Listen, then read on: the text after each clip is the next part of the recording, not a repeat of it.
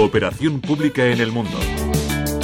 Un espacio en colaboración con la FIAP, la entidad de la cooperación española que conecta el talento público de las instituciones. El objetivo, mejorar los sistemas públicos para las personas y el planeta. Desde los años 60 hasta el día de hoy hemos oído hablar de la Unión Europea, de la inclusión progresiva de los diferentes países a lo que llamábamos entonces la Comunidad Económica Europea una unión que hoy en día está formada por 27 países que trabajamos de manera conjunta y democráticamente en intereses comunes.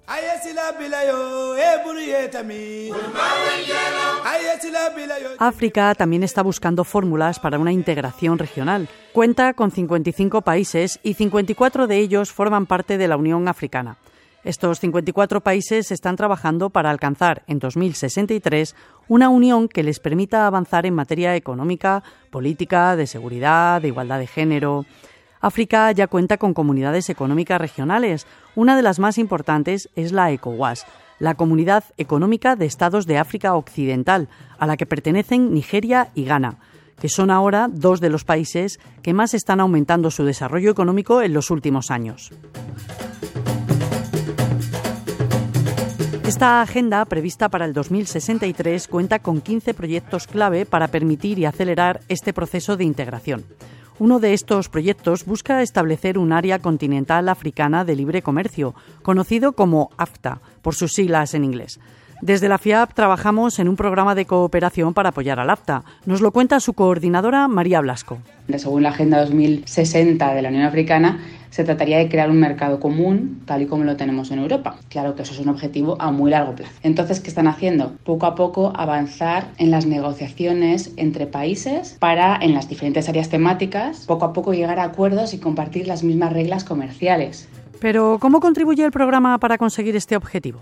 Ayudando a las instituciones que forman parte de estas negociaciones a llegar a acuerdos. Hay una serie de países que quieren avanzar en políticas aduaneras, por ejemplo. Pues a lo mejor quieren a expertos de países que están más avanzados en ese aspecto para que les digan, ah, lo hemos hecho. Se apoyan en expertos y en expertise público de otros países africanos, porque hay muchas diferencias de unos países a otros. Y en algunas materias Marruecos estará muy adelantado en temas de competencia y podrá ayudar a Níger Conozcamos de la mano de María un ejemplo concreto de lo que se está haciendo.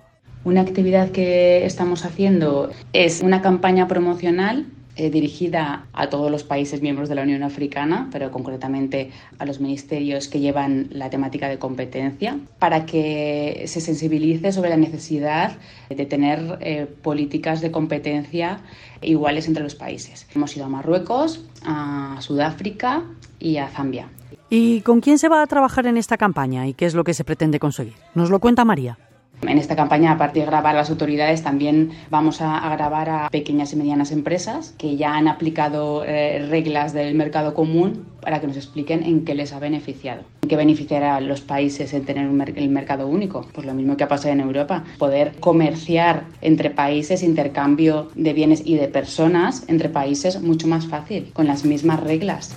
La mayor parte de la población africana es joven y el AFTA, Área Continental Africana de Libre Comercio, les tiene en cuenta, porque son el futuro del comercio en el continente. Por ello han realizado una actividad con la juventud. Nos lo cuenta la coordinadora del proyecto. FIAP apoyó la organización del Simposio de Jóvenes y Comercio, que se celebró en Zambia, porque una de las temáticas del AFTA es eh, mujeres y jóvenes en comercio. Entonces, lo que quería el secretario del AFTA es conocer la opinión de los jóvenes, también responder a sus preguntas, porque en África la mayor parte de la población es joven. Entonces, eh, ellos son los principales actores comerciales y nos despedimos por hoy conociendo un poquito más al continente africano y el trabajo que estamos realizando allí. Os recordamos que podéis seguir a la FIAP en Twitter y en Instagram y en nuestra página web www.fiap.org. Charo Palomo para Radio Exterior.